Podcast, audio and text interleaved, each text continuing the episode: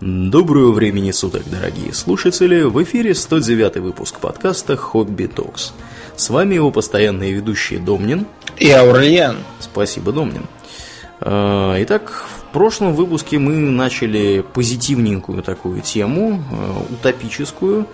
А, упомянули, откуда вообще растут ноги у утопий разного рода и характера, и оказалось, что ноги-то у них растут из самой античности – в некотором роде. Э, описали некоторых особо ярких представителей, а сегодня мы решили, Думнин, двинуться в какую сторону? Э, двинуться в сторону, с одной стороны, развития утопизма, а с другой стороны, его деконструкции. Э, деконструкция это такой прием художественный, который подразумевает разрушение и показ совершенно с другой стороны некоего популярного образа. Например, вот у нас есть э, популярный образ дама в беде, да? Mm-hmm. Мы проводим его деконструкцию. Дама у нас э, самостоятельно выбирается из беды и наоборот э, сама своего лоховатого кавалера приводит к счастью. Это типичная деконструкция. Mm-hmm. А для утопии Деконструкцией является антиутопия, или есть еще такой термин дистопия, который, кстати, на Западе даже более популярен, видимо, потому что его проще произнести. А, строго говоря, дистопия это немножко а, отличающийся от антиутопии термин, но мы не будем вдаваться в такие тонкости и а, сочтем это за синоним. Итак, mm-hmm. первые а, ласточки антиутопизма начали появляться еще в эпоху, когда к утопиям относились серьезно. Что к этому привело? Первое. А, то, что утопические взгляды многих людей находились в конфликте с достаточно значительными а, по численностями группами по интересам. То есть, представим себе а, государство города Солнца Компанеллы, угу. где, как известно, общество определяет, кому там с кем спать с точки зрения селекции. Неизбежно при таком подходе получится достаточно большая группа людей, недовольных этой политикой, ввиду того, что их личная жизнь как-то противоречит селекционистским правилам. И для них эта утопия будет, наоборот, несчастьем. Такой момент. Дальше. А, случилась Великая Французская революция, которая как раз э, хотела воплотить многие идеи утопистов и э, просвещенцев. Ну там, свобода, равенство и братство.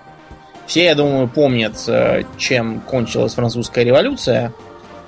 Она почему-то кончилась сперва террором, угу. а, а потом тем, что на престол сел Наполеон Буанапарте, французировавший себе фамилию и сделавшийся императором. А всякие его генералы и маршалы стали князьями, герцогами и графами. Вот это сюрприз. Да. Вот это так, неожиданно. Такое вот неожиданно. Потом э, в 19 веке еще один удар по утопическим представлениям нанесло э, все это скопище революционных движений той поры. Вот у нас, например, был такой император Александр II. Кончил он тем, что его убили. Угу. Помнишь, кто его убил, Аурлиен? Смутно. Напомни. Народная воля такая была шайка. Народная воля была, наверное, вершиной развития так называемого народничества.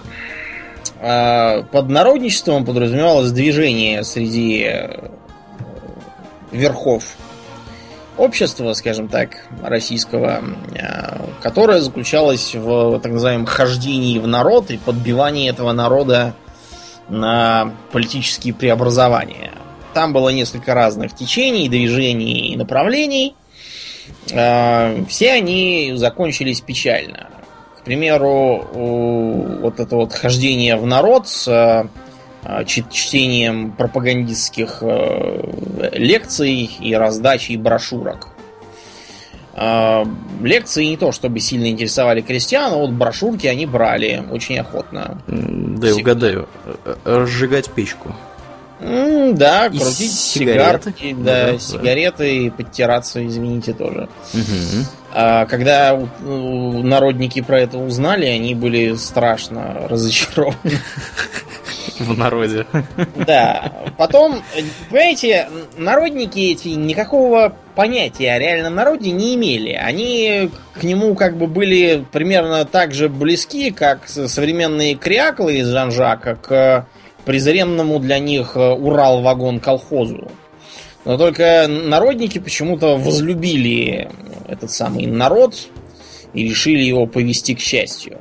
Для этого они почему-то вбили себе в башку, что народ спит и видит, как бы, во-первых, уничтожить императора, а во-вторых, как бы всю землю в стране объединить в общие угодья, вроде фаланстеров, описанных у э, утопистов типа Руссо, и все коллективно на них жить в традициях пасторального анархизма или коллективизма, я уж не знаю. Попахивает тем, чем дело закончилось, в общем-то, в конечном итоге. Ну, закончилось все дело, несмотря на мне кажется, совершенно ложными представления о том, что колхоз это вот воплощение э, утопическо-анархических идей, колхоз создался не для этого, а для того, чтобы э, провести максимально эффективно механизацию и индустриализацию э, агропромышленного комплекса фактически его создав на месте средневекового общинного хозяйства. Да, ну и еще, чтобы, Домнин, не забывать, чтобы люди не разбежались никуда с ну, этой территории. С другой стороны, 10 миллионов этих людей взяли и уехали в города. И ни, ничего не случилось. Ну, хорошо, что только 10. Так вот, а, разумеется, ничего подобного никакой народ нигде в здравом уме не хотел. Угу. Не хотел не уничтожать императора, которого наоборот все воспринимали как царя-батюшку, а ненавидели в основном местное начальство. Вот их бы истребить, да, это было хорошо. А во-вторых, никаких там фаланстеров никто организовывать не хотел. Хотел только прирезать себе лично побольше земли. И жить на ней э, хозяином. Вот и все. Ни у кого ничего там не арендовывать, не просить, не наниматься никому в батраке, а завести себе хорошую, хороший участок, скотину, пахать, сеять и прекрасно жить. Став тем, что потом называли кулаком. А все народнические представления, они там им пытались втюхивать, но ведь земля же ничья, божия. Я говорю, как ничья? Ничья это где никто не живет. А где люди живут, там она человеческая. Так что э, все эти потуги народников потерпели крах, э, но если вы думаете, что они сказали, а, ну ладно, давайте лучше займемся чем-нибудь более полезным, например, устроимся на работу. А вы ошибаетесь. Вместо этого они заявили, что, значит, народ темен, туп, и не понимает, а значит, э, нужно э, действовать решительно, э, нужно, значит, при необходимости на сам этот народ тоже обратить террор, в частности на кулаков. Это к вопросу о том, как как ни с того ни с сего вдруг после революции возненавидели кулаков и принялись их истреблять. Все это было еще за 50 лет до, и все прекрасно все знали. Да, хотя логики в этом не на грош. Не, не малейшей, да. Единственное, что, э, смотря о каких кулаках идет речь, я те, у которых три коровы, то это глупо. Но вот у моего прадеда было 33 коровы, его никто не истреблял почему-то. Э, прекрасно он жил, и его семья, как видите, тоже прекрасно существует, никакую Сибирь не пошла, замечательно устроилась.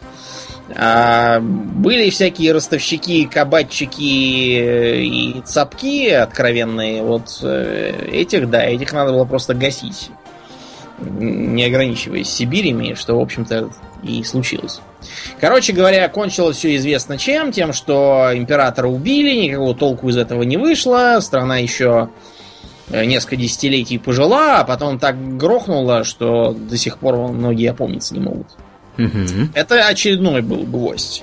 Ну, а потом наступила эпоха Великой войны. Тогда же никто не знал, что это еще только самое начало. Что еще вторая будет. Да, хотя можно было догадаться после первой. Ну, многие догадались. Вот маршал Фош французский, я вам почитал Версальский договор и сказал, что это не мир, это перемирие лет на 20. Да, да, да. И не, не ошибся. К счастью, он не дожил и не увидел, но прогноз оправдался на все сто. Да. Вы можете почитать, скажем, э, ремарка на эту тему, и не только ремарка. Очень много было писателей, которых война, с одной стороны, сделала писателями, а с другой совершенно э, раздавила как людей. И эта война имела еще то важное следствие, что Барри, решившие поиграть в войнушку на этот раз покрупнее и создавшие огромные призывные армии, они не уследили за тем, как э, из э, винтовок этих армий выросла политическая сила. И началось. Посыпались Российская империя, Османская империя, Австро-Венгерская империя, Германская империя. Угу. И вот на, на месте этих империй стали, опять же, происходить разные, разные успешности, попытки построить утопию. Например, э, многие не знают, что советские республики существовали чуть ли не по всей Центральной и Восточной Европе в разные годы и на разные сроки. То, что они были уничтожены, кроме как у нас, вот, э, это почему-то ускользает от массы общественности, а так они были. А какой-нибудь пример характерный можешь привести? А, я сейчас не... Они, понимаешь, они просто не германские, они все были по областям и всяким там провинциям названы. Угу. Я сейчас не, не вспомню конкретных, но посмотрите, в Германии там были всякие попытки на территориях Австро-Венгерской империи тоже. Угу. А, вот. Короче, в Финляндии тоже была попытка, ее подавил Маннергейм. А, были созданы так называемые советы. Советы эти в теории были, наверное, идеальной, самой простой формой демократии. Да? Все объединяются в советы, советуются, выбирают кандидатов вышестоящие советы, они там решают дела района, оттуда выбирают в областной совет, и теоретически это даже делает ненужным политические партии. Но в реальности оказалось, что работает только на низовом уровне. Потому что, скажем, если мы в своем селе устраиваем совет, то мы все друг друга знаем. И в вышестоящий районный совет мы выберем, ну, того, кого мы считаем за достойнейшего. А вот в районном совете там кандидаты из разных сел, они могут друг друга не знать. Ну ладно. Предположим, это мы как-то забороли. В областном совете будут люди, которые друг друга видят впервые. И кого они пошлют на съезд советов в столицу? Да, вопрос открытый. Они пошлют того, кто э, им по политическим взглядам близок, то есть является членом партии, которой они либо принадлежат, либо сочувствуют ей. И э, кончилось все это тем, что с одной стороны большинство советов было у кого? у социалистов-революционеров, эсеров. Угу. Но эсеры считали, что советы это неправильно, их надо все распустить и заменить. А, лучше всего к советам относились анархисты, но анархистов как раз в советах почти не было, их там было очень мало. А большевики, которые выступили под лозунгом «Вся власть советов», это сделали не потому, что им очень нравилась эта затея. Они вообще считали, что разводить слишком большую демократию нельзя, а править должны те, кто всех умнее. А, вот, потому что население не поймет великих замыслов совершенно. Они были вынуждены пойти на этот лозунг «Вся власть советом» не потому, что они хотели этой власти советом, а потому, что им нужно было вышибить эсеров, это раз, а во-вторых, вышибить временное правительство, это два. После того, как они это сделали, советы как-то эм, э, очень быстро заехали куда-то там на периферию и ничего фактически не решали, кроме как самых простых местных вопросов. Все перешло к комитетам партии, которые стали их дублировать. Вот скажи, Аурлиен, а Иосиф Сталин, он кто был по должности? Потому что ничего, кроме тиран, диктатор, кровавый негодяй, про него обычно не слышно, и люди их спросишь, а кто он был? Они говорят, ну, ну, как бы, ну, да, он был генеральным секретарем, по-моему, Центрального это, комитета. Это, пар, это партии, хорошо. А в государстве он кто был? А в государстве не знаю, кем он был. А он был премьер-министром, он был председатель Совета министров. А-а-а. Поэтому, когда ты видишь, что кто говорит глава советского государства, плюнь в глаза. Сталин сроду не был главой советского государства, при нем главой государства был сперва Михаил Калинин, в честь которого Собственно, долгое время да. Да, миновалось Твери, памятник которому мы с тобой регулярно лицезрели на вокзале. Да, и сейчас его, по-моему, кстати, там уже нет. Да, убрали. Да. Ну, я могу ошибаться. Я Потом, там давно не был. Давно не был. Но я тоже, я еще давнее не был. Потом Калинин дал дуба, и на его место поставили какого-то шверника. Про него я ничего не знаю, и никто ничего не знает, он был какой-то переходной фигурой. Что там было дальше, я уж не помню. Так что Сталин всю жизнь был премьер-министр, ничего подобного. Да, еще один момент. Когда э, вы слышите, что в советском государстве построили там какой-то новый, э, совершенно невиданный строй и что-то там еще, э, не верьте. Потому что ничего просто так не появляется из ниоткуда. Как правило, то, что построили новое, выглядит как... Хорошо забытое старое. Да, несколько переименованное старое. Типичные примеры современности это Китайская Народная Республика. Какого там Мао Цзэдуна не возводи во власть, а все равно почему-то Китайская империя все та же самая. В тех же границах, по сути, и с теми же преимуществами и проблемами, и с той же идеологией абсолютно. Несмотря на весь коммунизм, ничего кроме какого-то конфуцианского коллективизма с иерархией там не происходит. Я при случае спра- спрошу у нашего китайца на эту тему. надеюсь, надеюсь, он меня не изобьет. Не удивляйся, тебя пошлет просто с таким вопросом. Ну вот. А в Советском Союзе был совершенно обычный христианский государственный строй с э, сильной церковью, с ее главой, который, по сути, был старше, чем глава государства. То есть э, старый принцип священства выше царства – да, из-за только... которого, например, погнали с катертью под задницу патриарха Никона, известного. Да, только вместо священства партия. Я правильно да, понимаю? Абсолютно то же самое. Вместо э, Христа, распятого на кресте и висящего везде, лежащий в мавзолее Ленина, его физиономии на груди у ребят на звездочках угу. вместо крестиков.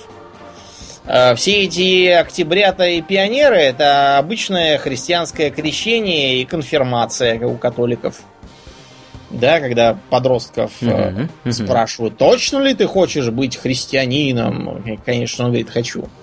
После этого он считается как бы взрослым. Да, ну и таких аналогий можно еще таких вагон и маленькую тележку. Тьмущая, да, тьма. Э, и, есть и свое священное писание книги Маркса, угу. и в меньшей степени Ленина, а Маркс, он такой, скорее, такой бог-отец. В то время как Ленин такой мессия и бог-сын. Да. Да. Так что э, э, говорить о том, что там были какие-то невиданные новшества, довольно странно. Все было как и раньше. Просто из средневековья сразу шагнули в индустриальную эру во многих местах. И поэтому казалось, что происходит нечто невиданное. Да, ну и преимуществом такого подхода является что, Домнин? Является то, что народ к этому в принципе готов. Да, все преемственно выходит. Да. Вместо иконы Иисуса Христа или какого-либо другого святого появляются Немного друг, другой бородатый люди. мужик, да, да. Борода чуть покороче, но тоже ничего. Да, и, в общем-то, никакой разницы. Никакой разницы не выходит. Но а, к этому времени уже успели сформироваться и противоположные течения, которые, наоборот, равенство не приветствовали. Квинтэссенцией их стали нацисты, но не будет лишним забывать, что... В смысле, не будет лишним вспомнить, что, например, на территориях Британии и Франции в Африке и Азии творилось такое, что никаким антиутопиям и не снилось. Угу. То есть э, то, то, что Бельгия такая, знаете, есть такая пасторальная страна, где маленькая шоколадки, да, такая старая добрая Европа с да, да, да. креслицами на гнутых ножках. Так вот, эта старая добрая Европа э, э, взяла и уполовинила население бывшего бельгийского Конго. А, уполовинила, то есть убила 10 миллионов человек. Негры с их э, мега размножением только недавно сумели размножиться до, до бельгийской эры. А вот, ну, а что, что там у них вкратце произошло? Вкратце произошло следующее. Бельгийский король Леопольд решил заняться колониальным хозяйством, захватил кусок Центральной Африки э, и устроил там такие порядки, что, например, кто э, не будет сдавать э, нормы по каучуку, тем надо отрубать руки. А, вот. И э, поотрубали их на 10 миллионов рыл, так что вот негры только сейчас более-менее пришли в себя, но только по численности, а порядка в стране у них так и нету. Да, вот. да. Ну, мы все-таки давай в, да. в антиутопическую Теперь, тему да. двинем. Двинем дальше. В принципе, Все предпосылки это... понятны, да. Предпосылки ясны, и на этой почве у многих мыслителей, писателей и философов начали рождаться мрачные предчувствия. О том, что э, утопии, может, и не будет, а может, ее и построят, но в любом случае кончится это может совершенно противоположным результатом. Э, это скажем так, если позволите, это может быть и идеальное мироустройство, которое наложено на реальный мир. Некоторые элементы антиутопии прослеживаются в писателях еще 19 века. Вот, например, помнишь, у Герберта Уэллса у него была книжка про машину времени. Да, была такая, да. И там э, путешественник во времени, он попадает в будущее, где человечество разделилось на две совершенно отдельные ветви. Да, на Морлоков и Элоев. Да, Элои выглядят как такие детоподобные какие-то существа, которые живут на поверхности и заняты тем, что веселятся и питаются с помощью какой-то там автоматической системы. А систему эту поддерживают в работоспособном состоянии деградировавшие грубые марлоки, которые периодически вылезают на поверхность и пожирают этих элоев. Причем элои сами только возмущаются, но ничего не делают угу. абсолютно на эту тему. Потому что они полностью зависимы, собственно, от, от да. этих самых мор марлоков или морлоков, или называйте да. их как угодно. Да.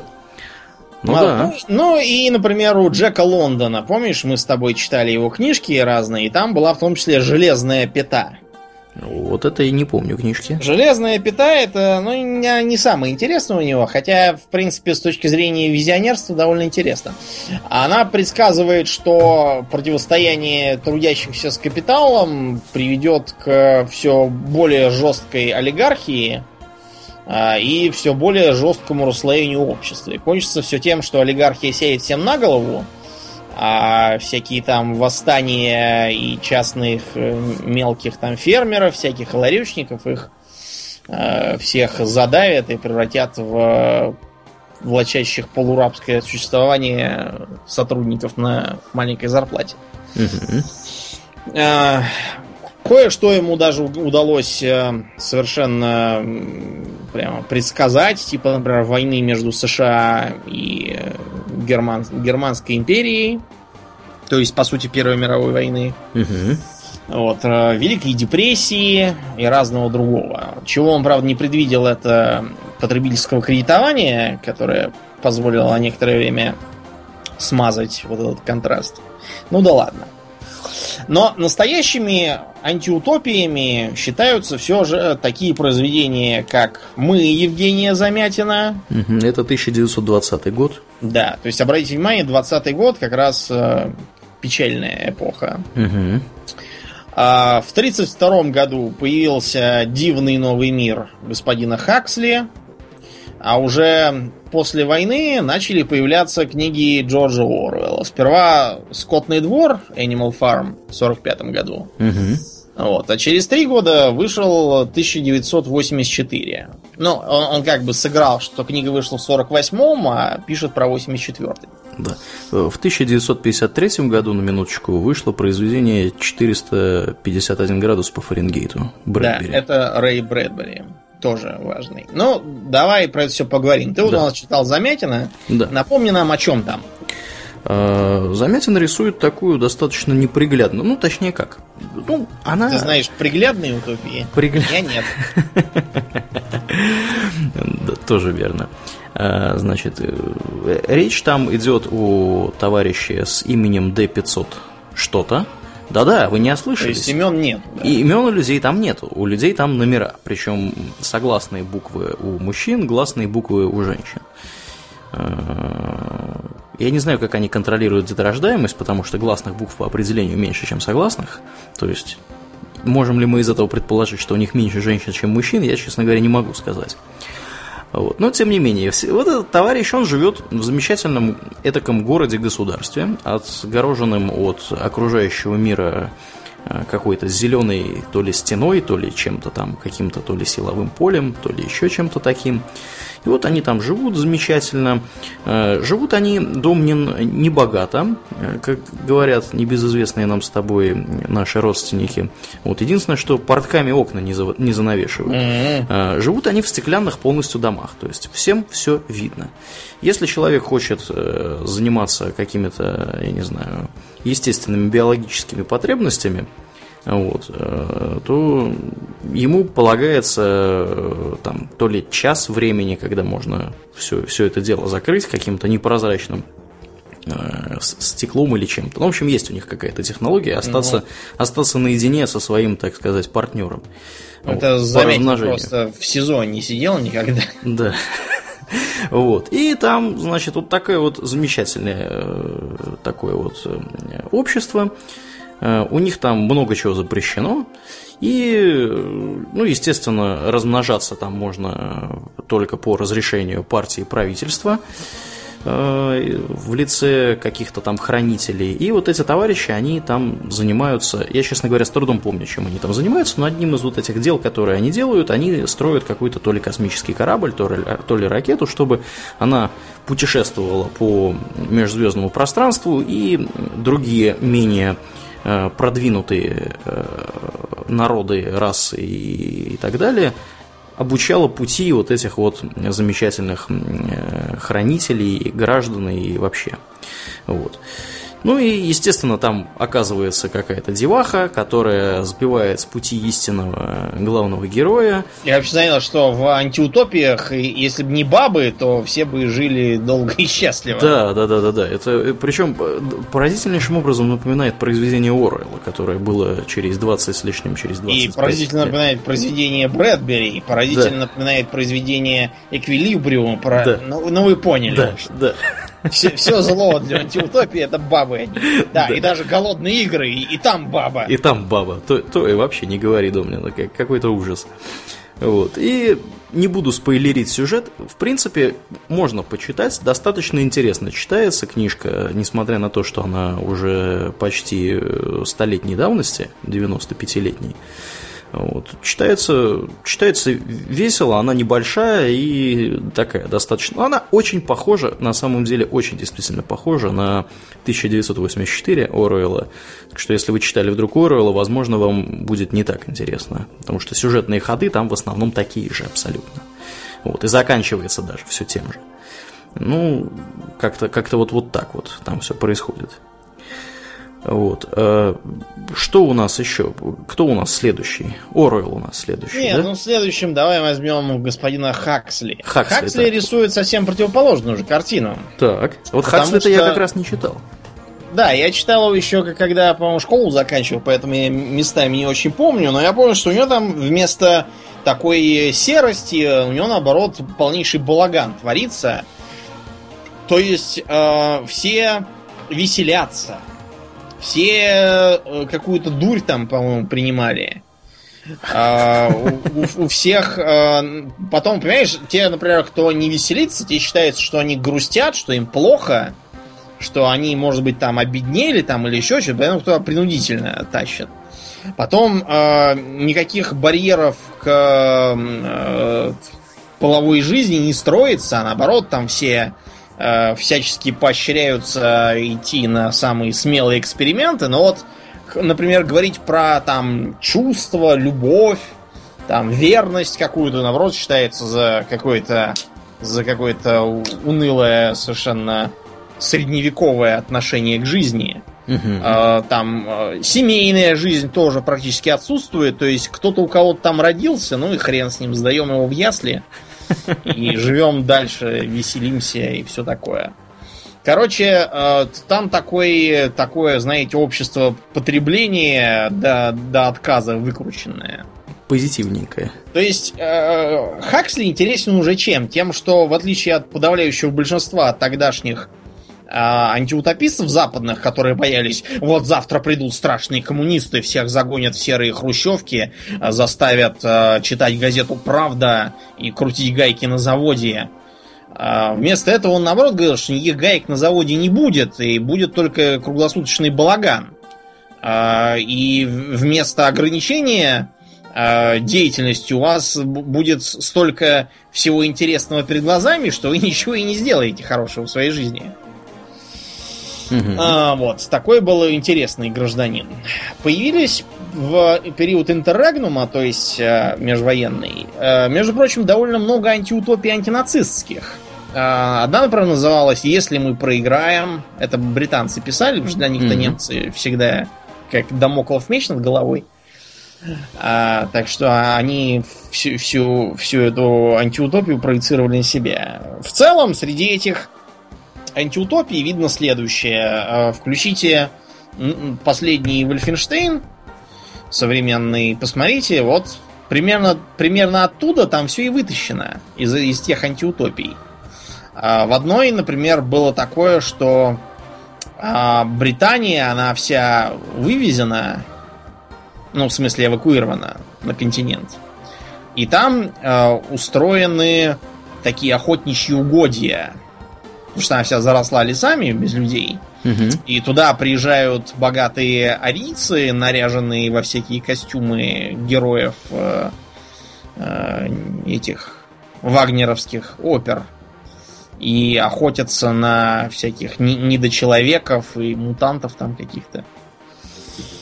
Кое-что э, в этих антиутопиях было не очень логичным. Например, одна баба написала антиутопию, где нацисты всех женщин не звели до положения полуживотных. Но нацисты... Про нацистов можно много чего сказать плохого, но вот такого, наверное, за ними не было. Я думаю, феминистка какая-нибудь писала.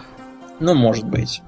А, вообще, если хотите посмотреть на вариант альтернативной истории с нацистами, почитайте гражданина нашего э, Филиппа Кейдика. У него есть книжка «Человек в высоком доме». Я все никак не соберусь ее дочитать. А, ну вот. А потом началась эпоха послевоенная, когда появился новый страх. Это коммунисты, угу. которыми прежние 30 лет все потешались и говорили, ну что там эти дикие нищие могут нам противопоставить. Тут дикие нищие внезапно приезжают на танках Иосиф Сталин, побивают э, продвинутых немцев и э, занимают пол Европы. Э, многие тут же перепугались и принялись строчить про, про нас всякое. Угу. Одним из строчильщиков был член социалистической партии там какой-то, э, воевавший в Испании на стороне одной из троцкистских э, организаций республиканцев, какого-то там организации марксистского единства. Э, в Испании-то просто было, наверное, штук 9 разных фракций политических, это если исключать местные группировки, чисто э экономика бандитские. Так что неудивительно, что там были марксистские единцы какие-то.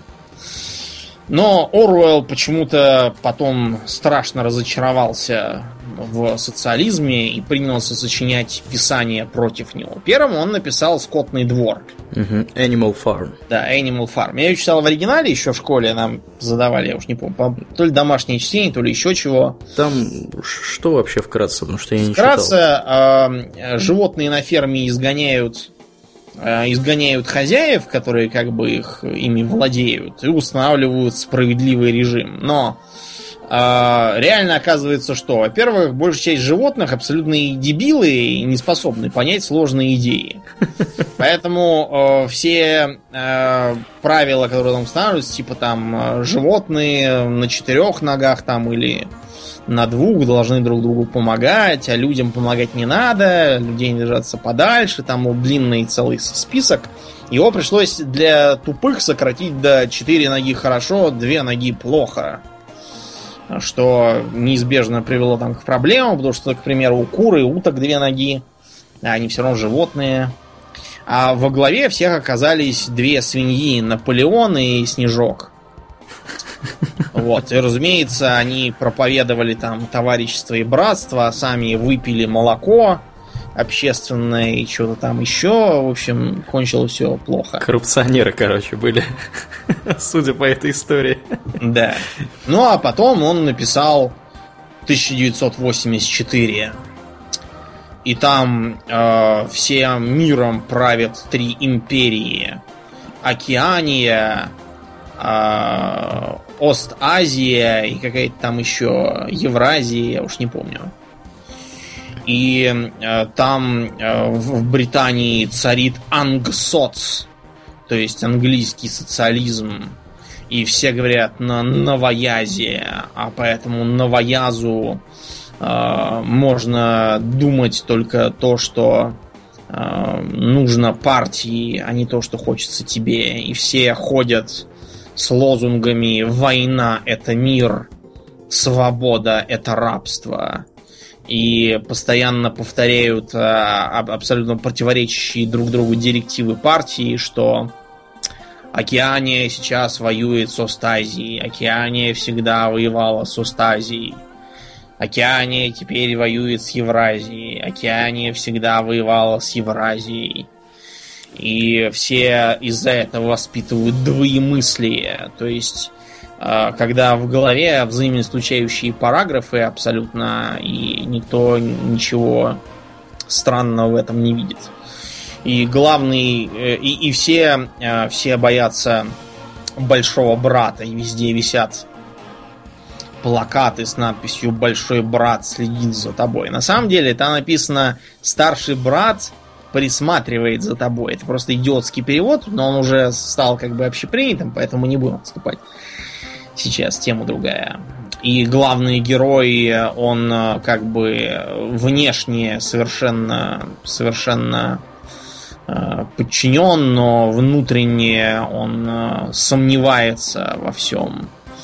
И он еще помнит, что был какой-то Гольдберг, который вроде как был творцом революции, а теперь вдруг признан стал э, ее врагом. Да только ты там сидит. Ты, Домнин, евреев перепутал. Не Гольдберг, а Гольдстейн. А, извините, Гольдстейн, да и что этот Гольдстейн где-то там сидит и плетет козни. Но я думаю, все узнали аллюзию на лей, лейбу Давидовича Бронштейна, да, да, известного как Лев Троцкий, который тоже был творцом революции, а потом его внезапно взяли и по башке ледорубом. Угу. Ну и кончается все тем, что из-за бабы он там влезает в какую-то антисоветчину. Разумеется, все это подстава. Его ловят и везут в Министерство правды, где какими-то там страшными пытками вбивают в него любовь к большому брату. И кончается тем, что он любит большого брата. Да, ну, собственно, стянуто беззаветным образом с Замятинского мы практически Да, во-первых, многое стянуто. Э, честно говоря, художественная э, ценность у этого 1974 довольно низкая. Угу. Ничего интересного, кроме там пары находок про самый новояз, это надо читать в оригинале, иначе будет не так интересно. Со всеми этими концепциями crime think, то есть то, что у нас прямо как мысли преступления. Угу. Э, это неправильный перевод. Crime think это скорее преступ мысль. То есть мысль, которая сама по себе преступна, а не преступление, которое совершается мысленно. Это совершенно с другой стороны начал переводчик. Ну ладно, теперь уже все равно. Так вот, ребята, а, совершенно очевидно, что Оруэлл метил в Советский Союз. И многие антисоветчики, они очень любят этого Оруэлла и э, любят э, иллюстрировать советскую действительность с его помощью. Вообще это, мне кажется, довольно странным, когда э, существовавший режим э, почему-то надо описывать с помощью выдуманного режима, а не наоборот. Э, это некоторые сомнения порождает. И второй момент. Дело в том, что Оруэлл, он не только антиутопии писал, он еще много чего другого интересного написал. Написал так называемый список Орвелла в 49 году, то есть сразу через год после написания своей самой крупной книги. И дай-ка я угадаю, он не имеет никакого отношения, по сути и содержанию, к списку Шиндлера. Нет, не имеет. Э, в этом списке э, он разоблачает всех криптокоммунистов, которые затаились в Британии и, и только и ждут, как бы, как бы свергнуть э, правящий режим. Например, Джордж, по-моему, Пристли, это писатель и радиовещатель. Твердый, сочувствующий, вероятно, состоит в какой-нибудь организационной связи. Очень антиамериканский. Вообще говоря, для британца довольно странно такая любовь к Америке. Делает огромные деньги в СССР. Какие он у нас деньги делает, я не знаю. Ты ему давал какие-нибудь деньги? Нет, а ты? Я тоже. Пол Робсон. В скобках. Американский негр. Ну, раз негр-то все понятно. Сторонник Уоллеса. Это был такой вице-президент военного времени в США, который... Я уж не знаю, чем он не угодил. Оруэллу. Оруэллу, не знаю. Потом э, Стивен Спендер, это поэт и поэтический критик, в ЮНЕСКО тусовался, сентиментальный, сочувствующий, ну, в смысле, сочувствующий русским, и очень ненадежен. Склонность к гомосексуальности. Джон Стейнбек. Да, да, да, но тут надо, надо упомянуть, это же было серьезным преступлением Но в мы те времена. да, можем еще этого чувака, Алана Тьюринга. Алана Тьюринга, да, который тоже очень сильно огреб, хотя, казалось бы, кому какое дело. Да, да, да. Ну, Потом всем, Джон всем Стейн- дело оказалось. Всем оказалось дел, да. Джон Стейнбек, который написал «Гроздья гнева» про депрессию в США. А, не настоящий писатель, псевдонаивист. Ну, Орвелл-то виднее, кто настоящий писатель, а кто нет. Ну да, да. Да. А, тот самый Генри Уоллес, вице-президент американский. Вероятно, четких организационных связей нет. Очень нечестен, то есть интеллектуально. Почему? Как может быть нечестным интеллектуально, я не знаю. Да, И звезда списка. Да, Бернард Шоу, драматург. Никаких связей, но определенно прорусский по всем основным вопросам. А кроме того, еще там Чарли Чаплин, который написано, что, возможно, он еврей. Да, и Ясно. уже этим подозрителен. Раз еврей, то все понятно с ним. Ну и вот эти бумажки он не для себя писал, а он их э, передавал как бы э, в госбезопасность Да. британскую, да, и американцам ее пытался всучать, доказывая, что это очень полезно. Так что, э, понимаете, автор, он обычно пишет про себя. И Оруэлл эту свою книжонку написал именно про себя, потому что у него все тут есть. И доносительство, и, и двоемыслие. Потому что как можно справа писать, э, ах, как, как ужасен тоталитарный режим, какое при нем будет доносительство, и тут же лезть писать доносы самому. Причем, ладно бы это на... э, Я бы еще понял, если бы он на где-нибудь соседей там написал донос за то, что они его достали своей музыкой ночью. Это было бы еще как-то объяснимо. Но тут это э, не корыстно, не, не, а, а просто по велению души надо вот заложить э, Стейнбека, который вообще из другой страны, и Чаплина, который в кино играет дурачков. Потом э, вот это вот а, и- идея о том, что якобы в тоталитарном режиме все будет там разделено по по группам, которые подлежат подозрению, и при этом он тут же сам э, из- изобретает каких-то криптокоммунистов, э, каких-то там евреев и негров, э, э, как он там еще выразился, а вот, Том Драйберг, английский еврей, э, Седрик Довер, евроазиат, ну, так, если, Это если вдвойне азиат, ужасно, да. да, всем, всем все ясно. Э, Мартин Кингсли, загнивающий либерал. Стивен Спендер склонен к гомосексуальности. Ему-то откуда знать, чему он склонен? А, нет, у меня есть одна мысль, откуда ему знать, но лучше не буду ее говорить. Ам, да. Не будем о грустном. Не буду. Короче говоря, Оруэлл, вместо того, чтобы сочинять про выдуманные режимы, лучше бы в зеркало посмотрел на самого себя и понял, что э, все тоталитарные режимы и доносительства, они берутся не из какого-то там страшного большого брата, а вот из него лично. Тем не менее, э, у американцев и без списков э, этого самого э, Оруэлла были свои искатели криптокоммунистов.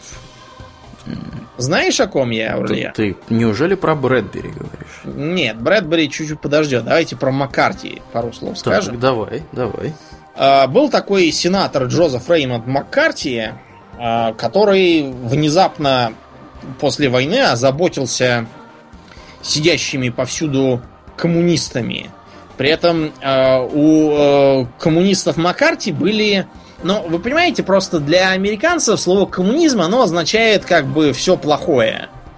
По погуглите, вы найдете в э, архивах черно-белые картинки, где стоят демонстранты перед Белым домом, держат э, плакаты, на которых написано э, смешение рас, ну то есть отмена всяких сидений только для белых и прочего, и разрешение на межрасовые браки, это коммунизм.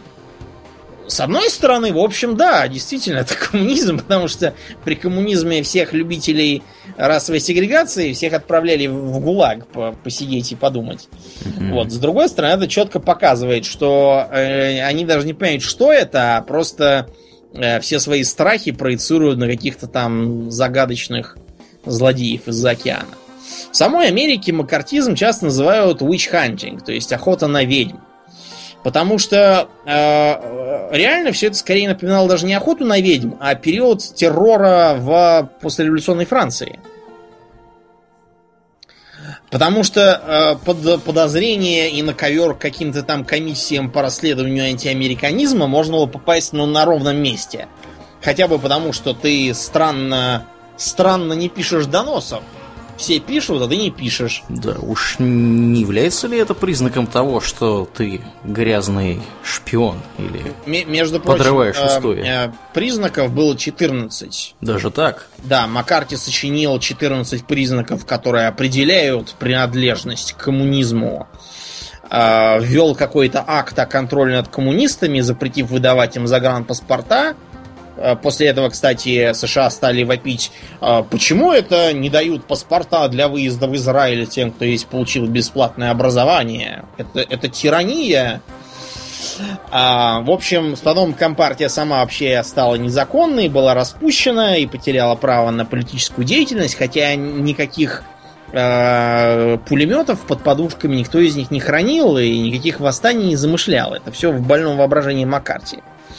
Потом в госаппарате э, полторы тысячи человек выгнали за несколько месяцев. Тоже по а, подозрению? Да, по подозрению в нелояльности к плану маршала почему-то. Э, или еще там к чему-то.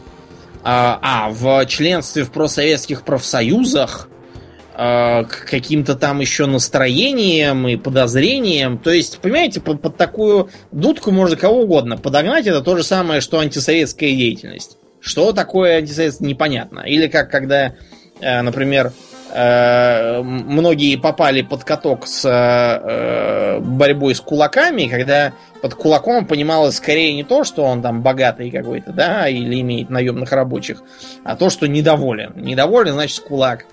И получалось, что экономический термин превращается в политический. А тут, в общем, этот Маккарти э, устроил ровно то же самое и в США. Потом э, Маккарти еще такую интересную заслугу имел, как э, привлечение телевидения к политической борьбе. Но это же его и погубило. Потому что э, многие телевизионные деятели стали задумываться о том, что завтра на ковер поволокут их, и а, что если они этого не хотят, им надо попробовать применить свое оружие против своего же как бы патрона. Ну и начались передачи, которые показывали, что Маккарти просто в наглую нарушает э, совершенно э, основные гарантированные конституционные права. А потом потребовали показать в прямом эфире все эти комиссии по расследованию антиамериканской деятельности, и стало видно, что э, все это выглядит как какой-то суд инквизиции. Э, поэтому популярность Маккарти резко упала, от него стали многие дистанцироваться, включая президента Эйзенхауэра. Вот, ну и его солнце э, закатилось. Поэтому, к счастью, для США Маккарти не сумел слишком много урона нанести, но мог бы. Теперь Брэдбери. А, что у нас самое известное у Брэдбери, Аулиян?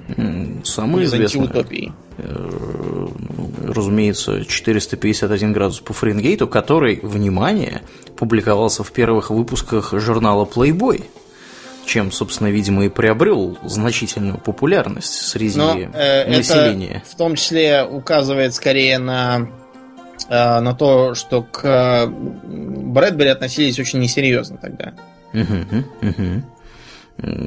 Ты читал эту книжку, нет?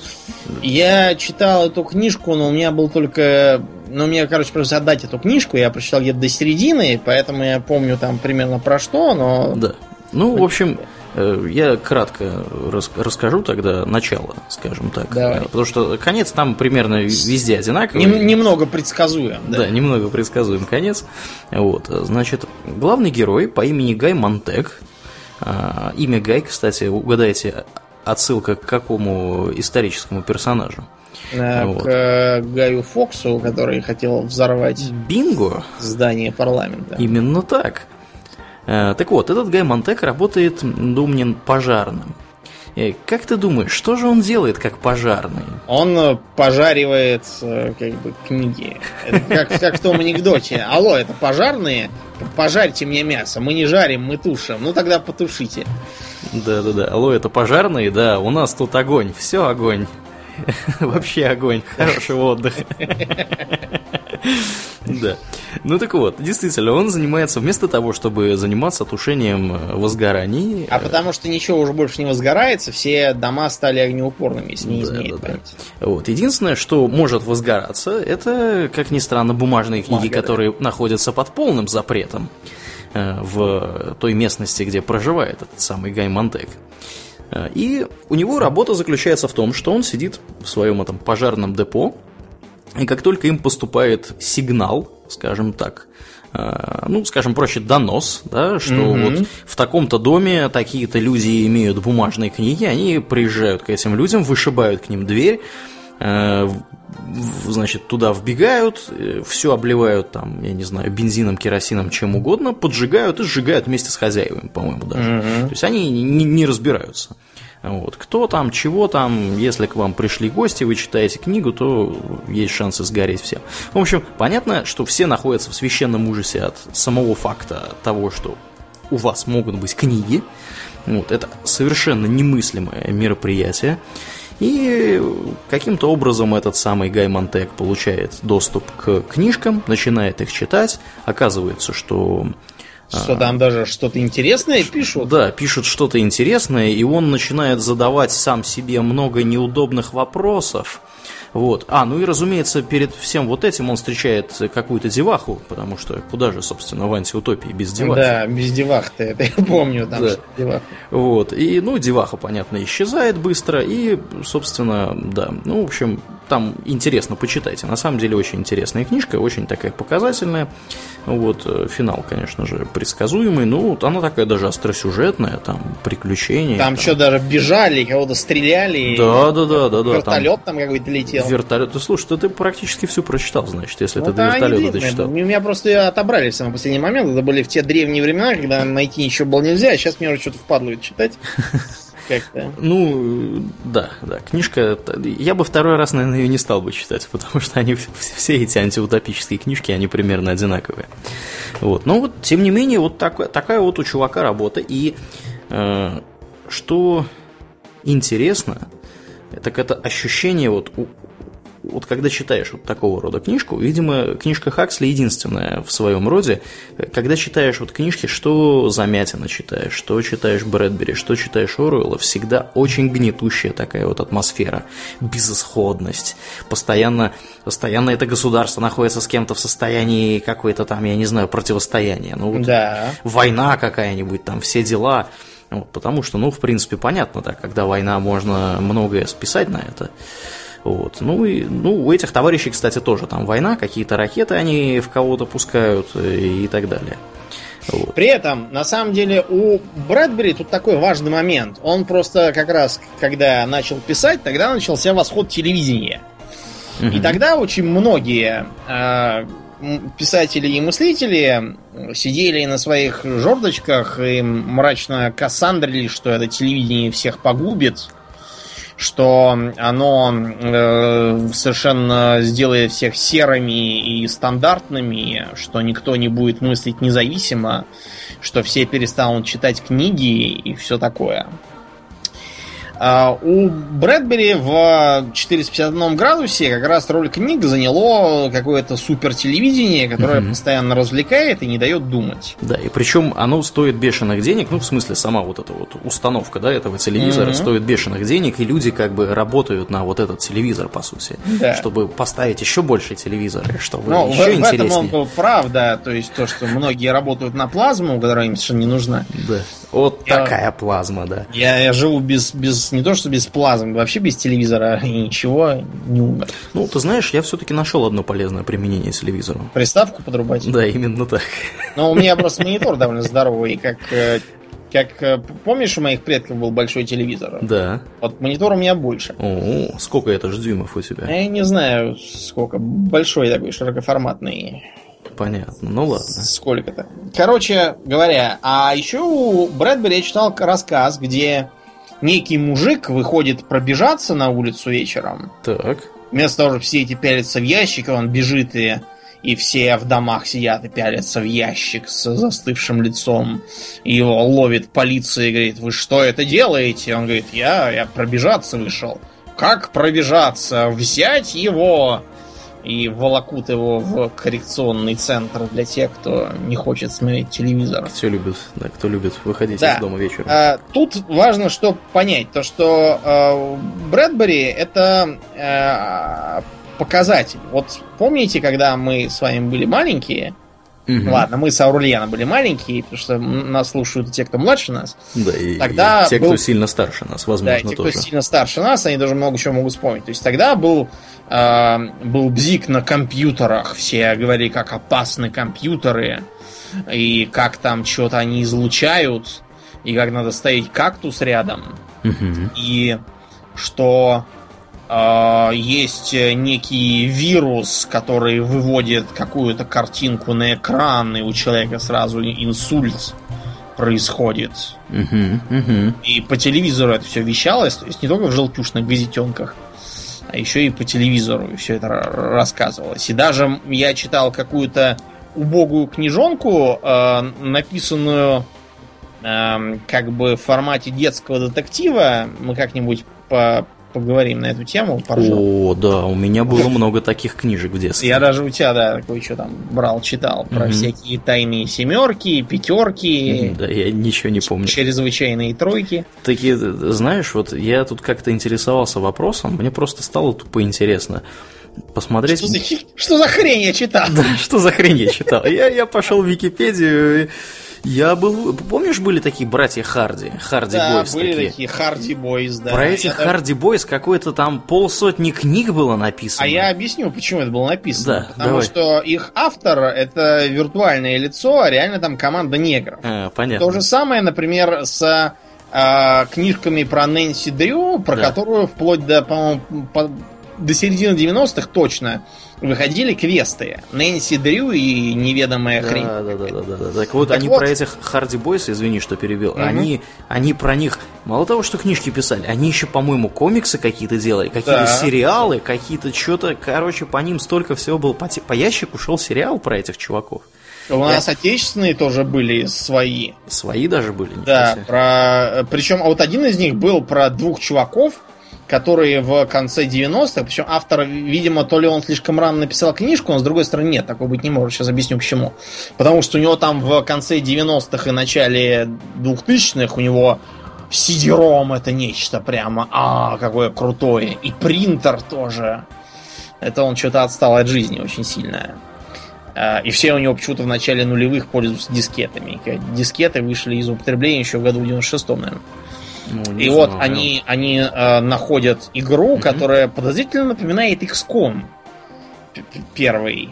Вот. И только он почему-то многопользовательский, чуть ли там не онлайновый. Они начинают играть против какого-то чувака, и оказывается, что он это некий злодей, э, русский иммигрант в Америке, который какие-то там хочет банки ограбить через интернет, через какую-то там дискету, и что он применяет колор-вирус.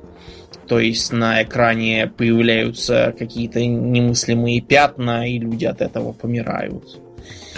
Ну, вы, вы поняли, да? Короче, вот такая дурость была в нашем детстве. А потом да. началась про интернет, про то, что там виртуальная реальность. Потому что там нет никакой виртуальной реальности, там есть просто большая и толстая газета с картинками, по сути. И ничего нового интернет собой не представляет.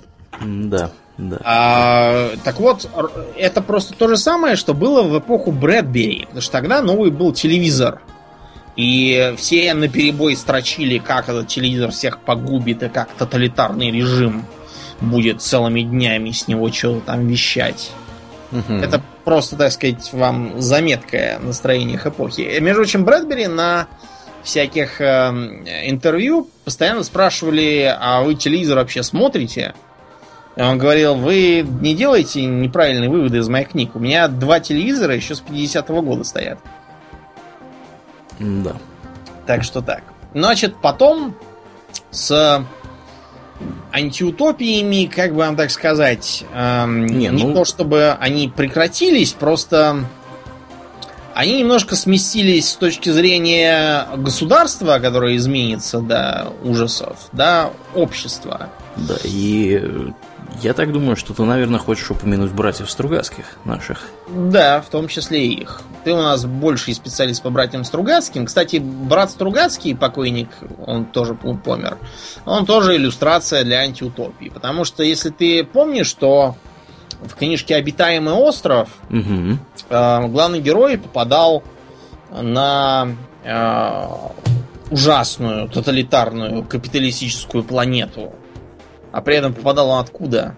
Земли коммунистической. Да, из светлого коммунистического будущего. Да. да. А потом, несколько лет назад, вышел художественный фильм «Приключения космического олигофрена» по книжке этих самых. Ну, то есть он называл- назывался он как-то не так, но мне запомнился именно под этим.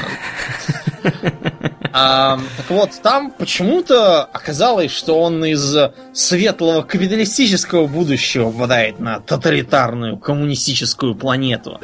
Вот такое вот двоемыслие, причем брат Стругацкий заявил, что это прекрасная экранизация и все как надо. Вот двоемыслие это вот это. Вот это. Да, да.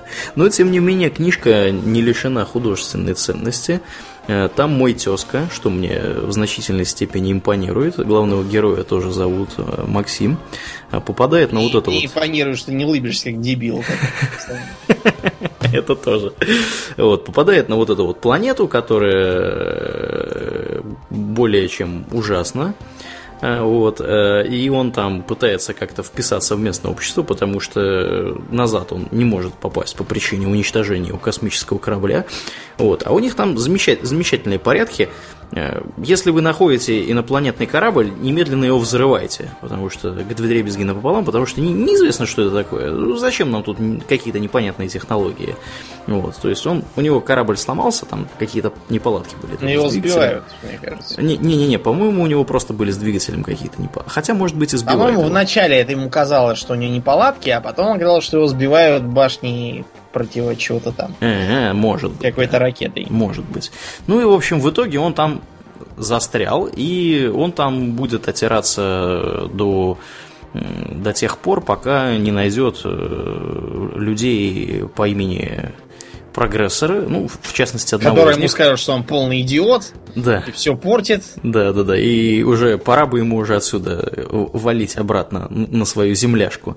Вот. Ну, тут надо упомянуть, что у Стругацких вообще характерно красной нитью проходит, можно так сказать, через определенные произведения. Идея того, что, значит, вот такие вот прогрессивные коммунистические э, земляне, они э, когда находят новые цивилизации, и находящиеся на более низкой ступени развития э, общественной, они занимаются тем, что посылают туда специально обученных людей, которые, так сказать, называемых прогрессорами, которые способствуют прогрессу вот этих вот самых э, аборигенов и, видимо, превращают их в тоже такие вот замечательный процветающий коммунистический режим. Вот. Ну, то есть я сюжет не буду рассказывать, я, в принципе, и так уже рассказал, чем закончилось. Вот, и многие, возможно, смотрели фильм. Книжка достаточно интересная, но там ведь, Домнин, что примечательно? Там ведь есть излучатели зловещие, которые, которые м, излучают э, патриотизм и... Или те, кто не, не поддается, те от него начинают биться в корчах, Да, Вот. И если посмотреть фильм, то некоторые э, берут в зубы карандаш, лезут в ванну и бьются в корчах именно там. Это, видимо, они так компенсируют отсутствие джакузи при тоталитарном режиме. Да, вероятно. Причем самое интересное, что вся правящая верхушка, она вот, собственно, этим и занимается. Лезет в ванну. Да, потому что раза. вся правящая верхушка состоит именно из неподдающихся контролю. Да. Что, да. кстати, логично. Да. Еще мне всегда показалось веселым то, что режим называется режим неизвестных отцов, потому что кто кем командует, там неизвестно никому. Угу. А, попробуйте какого-нибудь среднего европейца спросить, э, кто у него правит сейчас. Э, европеец обычно зависает, пучит глаза, морщит лоб, совершает прочие мышечные усилия, а потом говорит, «Э, кажется, это партия либеральных демократов или партия демократических либералов. Ну, в общем, кто там правит, не важно. да, национал-социалистическая партия. Да, вот если там будет править, я не знаю, кто, э, партия имени Иосифа Сталина, они даже не заметят. Да. Ты помнишь, как я троллил Сталином э, этих э, э, Наших европеев? европейских друзей? Да, я показывал фотку молодого Сталина, он же красивый был в молодости. Угу. Показал фотку молодого Сталина в клетчатом шарфе с бородой еще европейками, они все, боже, какой мужчина, я хочу от него сына. А потом я говорю, да, это наш Иосиф Сталин. И такие, нет! Да. Хорошо, что ни одна не застрелилась от любви к тирану теперь. Да, да. Вот. А потом... А потом отметился на небосклоне гражданин э, Филипп Дик. Ты Дика как? Читал, смотрел что-нибудь по нему? Филипп, Филипп наш Дик. Да. Нет, к сожалению, нет. Не имел удовольствия. Значит, э, я не могу рекомендовать Филиппа Диковские произведения к прочтению, потому что они производят в основном впечатление наркоманского трипа.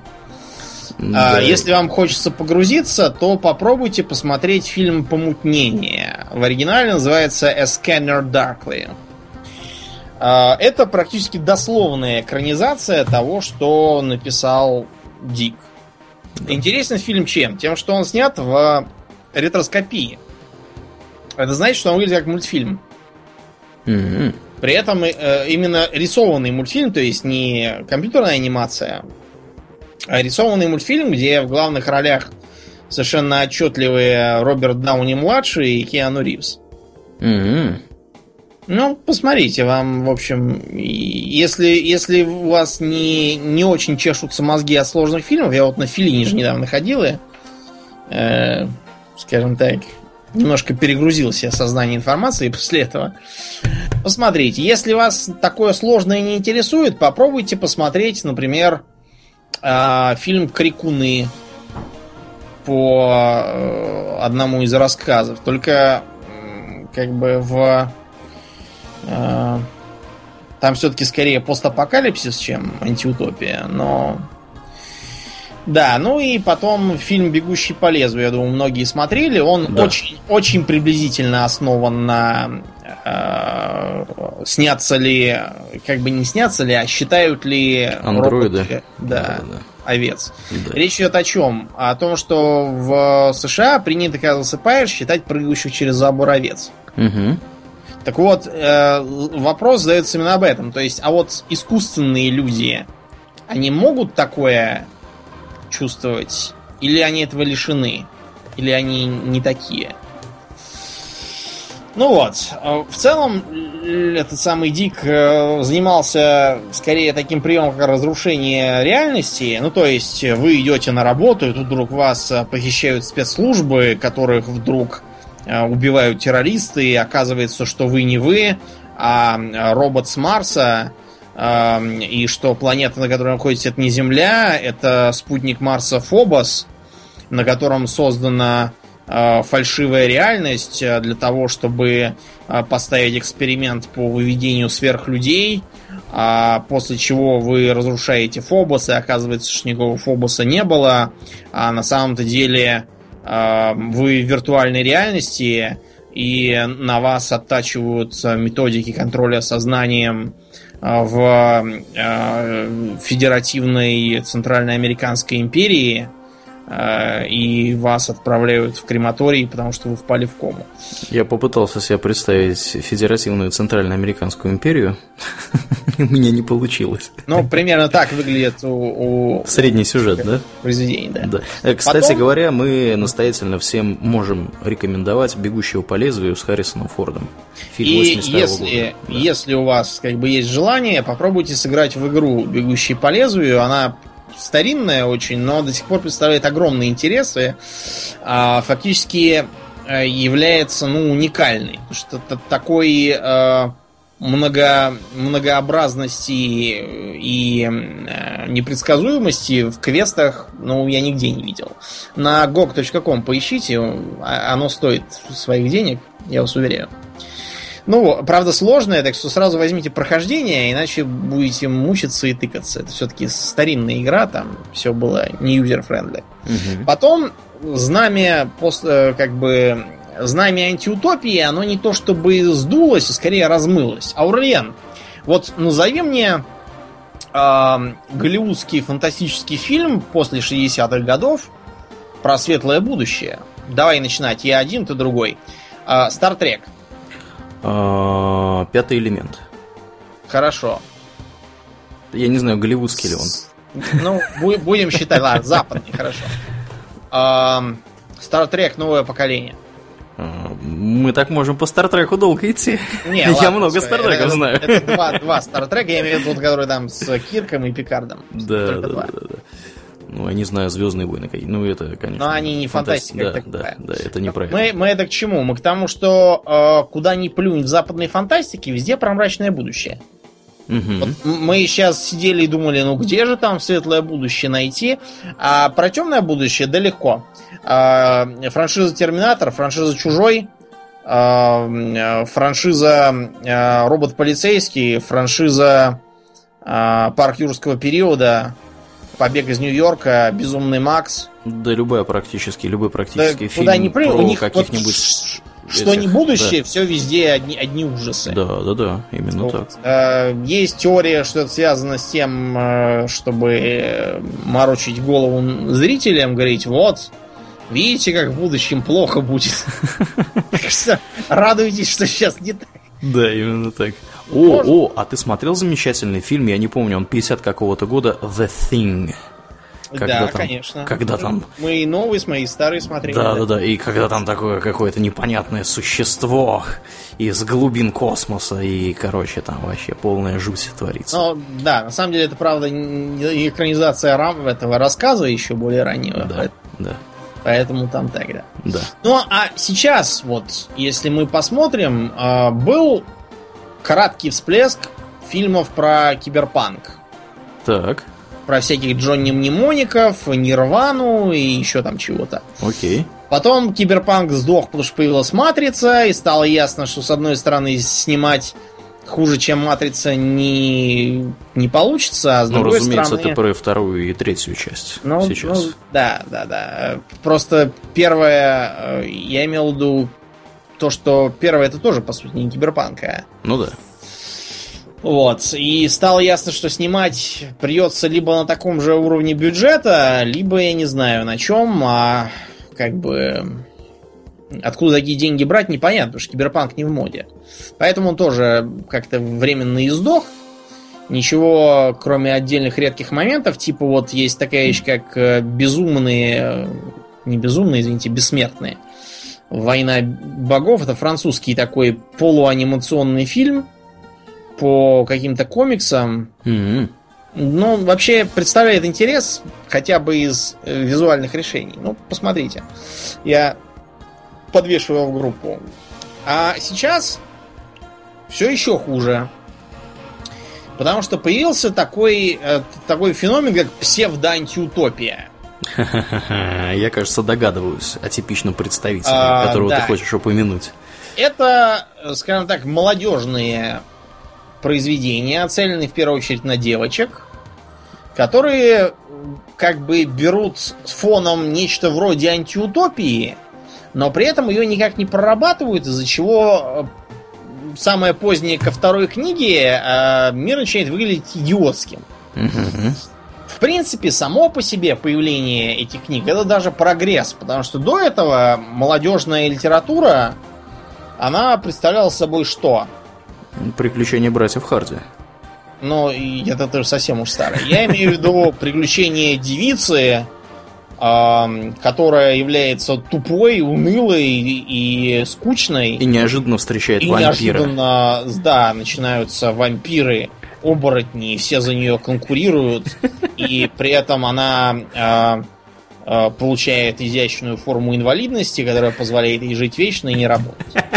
Это, э- это просто и- идеал для дур молодого возраста. Да, да, это А, прекрасно. что, что вот интересно, а, роман 50 оттенков серого, он знаешь, с чего начинался? А, с фанфика «Сумерек»? Да, то просто там как бы вместо э, а- одного сказочного персонажа, вампира, вставили другого сказочного персонажа, Миллиардера. миллиардера. Потому что ми- миллиардеры, они бывают двух видов. Мгм. Вид номер один это э, пожилой такой суровый мужик, э, который круглые сутки работает и вот наработался. Да-да-да, типичнейший пример, э, чего ходить далеко за, собственно, этими примерами, это... м, Как же звали этого мужика? Ладно, ты говори, а я пока вспомню, как его звали. А, Да. Вариант 2 это богатый наследник того мужика, которые, правда, миллиардерами бывают редко, потому что миллиарды в основном расходятся по разным там компаниям, которые откалываются от материнской после смерти основателя. А, Он скорее миллионер. Ну ладно, миллионер тоже хорошо. Так вот, а, он совершенно не похож на такого солидного, думающего джентльмена, а похож он на а, а, опухшего пьяного дурака в основном. Вы по- по- пошерстите для интереса всякие там истории наследников миллионов, и все они вылитая Пэрис Хилтон. Да, или как человек, который, ну, самый крайний пример, как человек, который выиграл в лотерею деньги. Это примерно то же самое. Я припоминаю того, э, который в Британии выиграл в лотерею. Так, про которого еще писал тот мужик, э, журналист, который написал статью про Чавов. Который спустил все за два месяца, э, прославился по всем газетам со своей бритой башкой и спортивным костюмом. Э, И натравливал на соседей питбуля, которого он завел себе на эти деньги. В общем, э, его потом короновали как короля Чавов. короля Чавов. Да. Я вспомнил произведение. Разумеется, Атлант расправил плечи, Айн А, да, Айн который, кстати, сам по себе является тоже антиутопией. Сам по себе тоже. И из которого потом вылилась другая антиутопия. Мы, как сейчас перейдем, закончим с кином, перейдем к Да. играм. Да, да, да. Так вот, а, почему псевдоантиутопии это, хотя и хорошо в том смысле, что прекратилась бесконечные вампиры и появилось, по крайней мере, более-менее положительный посыл, что все плохо и надо работать. Мгм. А почему это плохо? Дело в том, что если вы включите, э, не заморачиваясь книгами, такие фильмы, как «Голодные игры» и «Дивергент», Так. то вам тут же начнут в глаза лезть, ну, просто детские э, пробелы и дыры. То есть в голодных играх, начиная с того, что главная героиня, там, Кейтнис, Кейтлин, Кей- Кейтнис, Китнес. Китнис, В английском произношении, по крайней мере, Китнес. Китнис, хорошо. А, Вы в кино на нее посмотрите, а потом поглядите, что там, оказывается, голодающие дистрикты. Но вот э, вы знаете, в голодающих дистриктах эм, люди так не выглядят, потому что у этой Китнис в фильме настолько пухлая физиономия, как будто у нее там в дистрикте на заднем дворе ларек с пивом и лоток с пирожками. А, Потом сама и- идея голодных игр о том, что, значит, давайте будем у угнетенных отнимать детей, а, выпускать их в лес, а куда мы будем заодно выпускать шайку обученной убивать людей гопоты. И любоваться на то, как гопота режет чужих детей. От этого сразу наступит полная гармония. Да. А В фильме потом у дистриктов происходит какой-то там э, бунт. Э, При этом этот бунт подавляет четыре одетых, как, э, не знаю, Как, охранники как, в стик, гей-баре. как, стик, как стик из Топ Гира. Да, как, да, да, да, как он. А, каких-то полицейских с голыми руками. И потом бунт заканчивается на ровном месте. Опять же, потому что Китнис нашлась, хотя кому от этого какая радость, непонятно. Или вот Дивергент, который был. Так, вот этого я не знаю произведения. Э, тоже типа мрачное будущее, и там все вырастают и делятся на четыре касты. Например, там есть какие-то то ли защитники, или как их там называют, короче, которые типа силовики. Судя по фильму, занимаются они тем, что бегут с восторженными щами по городу и залазят на платформу легкого метро. Этим как бы их деятельность ограничивается. При этом, когда ты вырастаешь, должен проходить какой-то тест, но при этом ты можешь пойти в касту. Зачем тебе этот тест? Но периодически находятся подростки, которые не такие, как все. Ломают систему. Они, они дивергенты, потому что они то ли не подходит никакой касте, то ли подходит ко всем кастам, я не понял. Но учитывая, что все равно можно пойти в любую касту, да какая разница? Что там он, дивергент или что?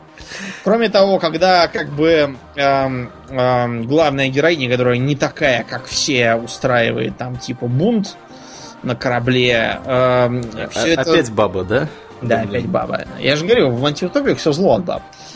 Так вот, э, там, оказывается, что никакой госбезопасности, кроме трех с половиной гопников, нету. И получается, что вся антиутопия держится на честном слове. Но это какая-то утопия, мне кажется, уже не антиутопия. Да. Ну и кончается тем, что они садятся в поезд и едут куда-то в стенку. Эм, что им мешало просто выкинуть на мороз э, седую бабку, которая всем командует там и поменять правила, учитывая, что все ходят строем, я не знаю даже. Но это, понимаете, это просто подростковые сказки про то, как надо быть не таким, как все. Антиутопия это просто модно и для фона.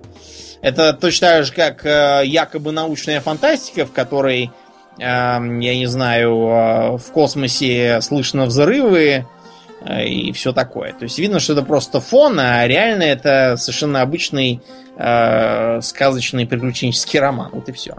Да. Игры. Вот ты упоминал Айн Рэнд. Нам хотелось э, напомнить вам о такой замечательной серии, как Биошок. Да, которая была инспирирована напрямую да. из э, Только вот этого не, инспи- не инспирирована, а скорее вдохновлена. Ты, ты слово inspire взял, да? Но... Да Инспирировать можно восстание. Да, или заговор, да. Или заговор. Извините. Да. Любители лингвистики и граммар нации, извините меня. Я был неправ. Ну, да, Домнин, ты весь в это играл. И да, мы даже об этом рассказывали. Мы даже об этом рассказывали. Если вкратце, то это была типичный, типичный вот прием, когда создается утопия, которая обраща, оборачивается антиутопией. О чем думал Эндрю Райн, который создавал все это? Он считал, что без государственного регулирования, всяких там э, профсоюзов и социальных выплат, э, все получат то, что заслуживают, это будет их мотивировать. Если взять как раз тех, кто желает быть творцом-созидателем, то все будет прекрасно. Но, разумеется, оказалось, что А.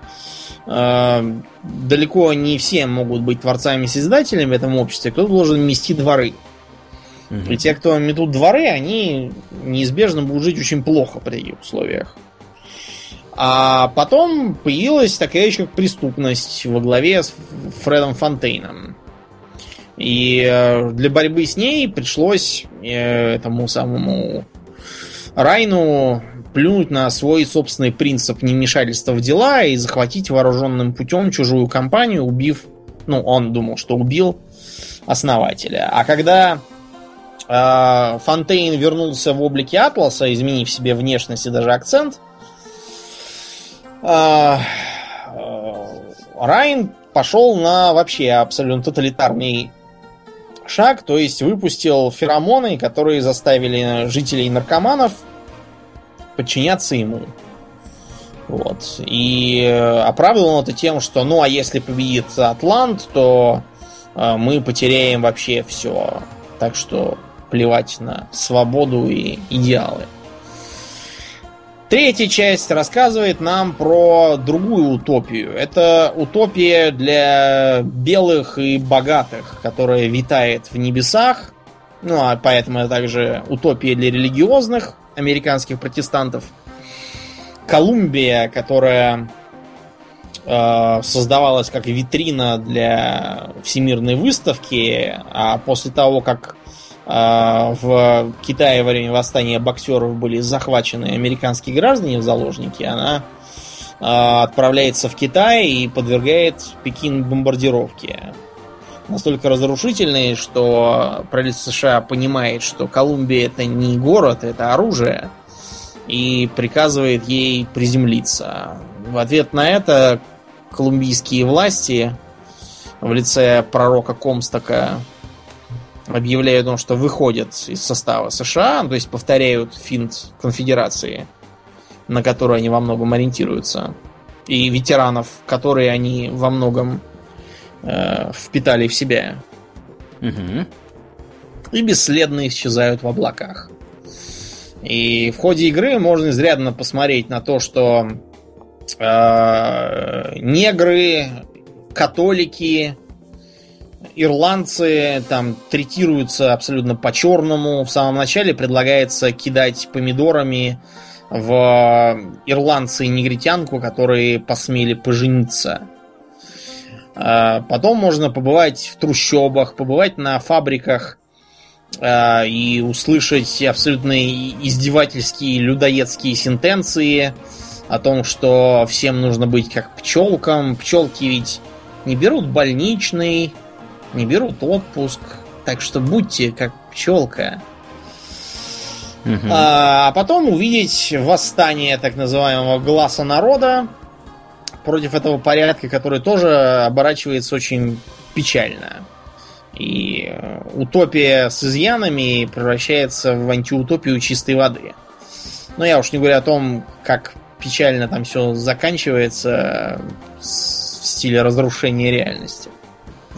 Да. Теперь, для того, чтобы завершить дело на мажорной ноте, мы процитируем одного очень умного человека, который э, славен довольно о- о- острыми социальными э, памфлетами, скажем так. Так. Как смешными, так и поучительными. И вот он э, предлагает э, документ под названием «Памятка для юных поработителей человечества». Здравствуй, мой маленький поработитель человечества. Ты в начале своего пути. Ты полон решимости поставить на место это нестильное стадо, чтобы оно ползало по своей планетке, делало друг на друге мелкий бизнес и не лезло в космос, в котором оно ничего не понимает. Для начала ты, наверное, собираешься стать черным властелином. То есть высадить на Землю миллион другой боевых киборгов с плазменными винтовками, сжечь книги, запретить свободу и заставить их всех ходить строем. Идея хорошая, но люди этого очень не любят. Опыт показывает, что они перережут твоих киборгов поодиночке. Поэтому, прежде чем взяться за дело по-взрослому, запомни следующие простые правила. Первое. Задача черного властелина не в том, чтобы каждый отдельный человеческое чувствовался задавленным. Важнее, чтобы человеческое как коллектив было мышечным дистрофиком и не было пальцем шевельнуть. Гораздо лучше достигать этого лаской. Поэтому всем поработителям человечества категорически запрещается А. Вводить указами одинаковую тусклую одежду и жечь книги. Б. Вводить патологически здоровый образ жизни с минералкой и поливитаминами. В. Устраивать в порабощенных странах готичную КНДР без рекламы, шоколада, порно и интернета. Г. Ходить с каменным выражением лица. Д. Собираться молчаливыми толпами. Е. Утаскивать сопротивляющихся подростков в темноту, зомбировать их там и выпускать аккуратно подстриженными, одетыми в тусклую одинаковую одежду и с каменным выражением лица. Ж. Совершать ритуалы в честь огромных, сочащихся слизью моллюсков. И З. Скармливать онным моллюскам людей, преступно испытывающих эмоции и желающих странного. Второе. Напротив, в порабощенном мире мы всячески рекомендуем А. Ходить в гавайках. Б. Рекламировать пиво и крутить музыку везде, где можно. В. Танцевать как можно чаще и как можно более массово. В идеале массовые танцы должны стать ответом вообще на все вызовы времени. Г. Поощрять самовыражение людей в любых формах. Пусть желают странного. Интеллектуалам необходимо в лошадиных дозах принимать Дериду, Кастанеду и Сковороду, Умберто Эко, Маятник Фуко и Жана Кокто. Необходимо также как можно больше Бэкбедер, Бубер, Хайдигер и Кундер. Хрен они после этого о чем-нибудь договорятся. Д. Не забудьте регулярно пугать людей пришествием огромных, сочащихся слизью моллюсков-людоедов, которые всех переоденут в серое и запретят музыку и странности. Е.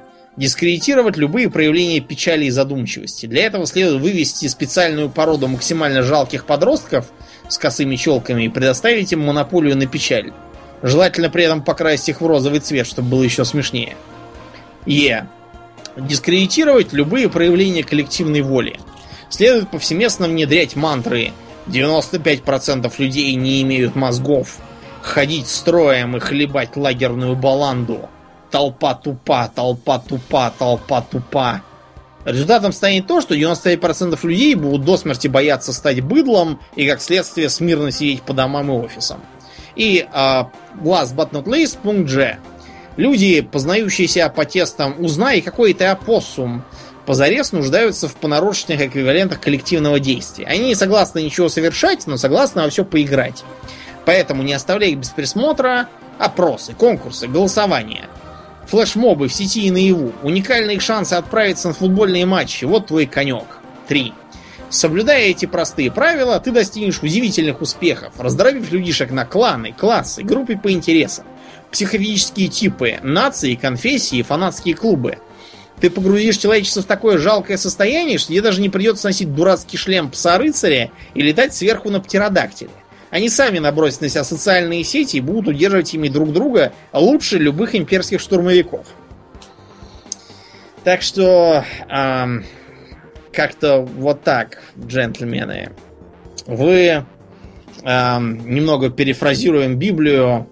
Э, каждый, кто ужасается антиутопии в книгах, уже поселяется в ней в сердце своем лучше смотреть за тем, что происходит за окном, потому что, как показывает практика последних лет в сопредельных странах, антиутопия регулярно наступает буквально за две недели. И потом большинство тех, кто ее, собственно, и воздвиг, начинают говорить, а мы не за то стояли.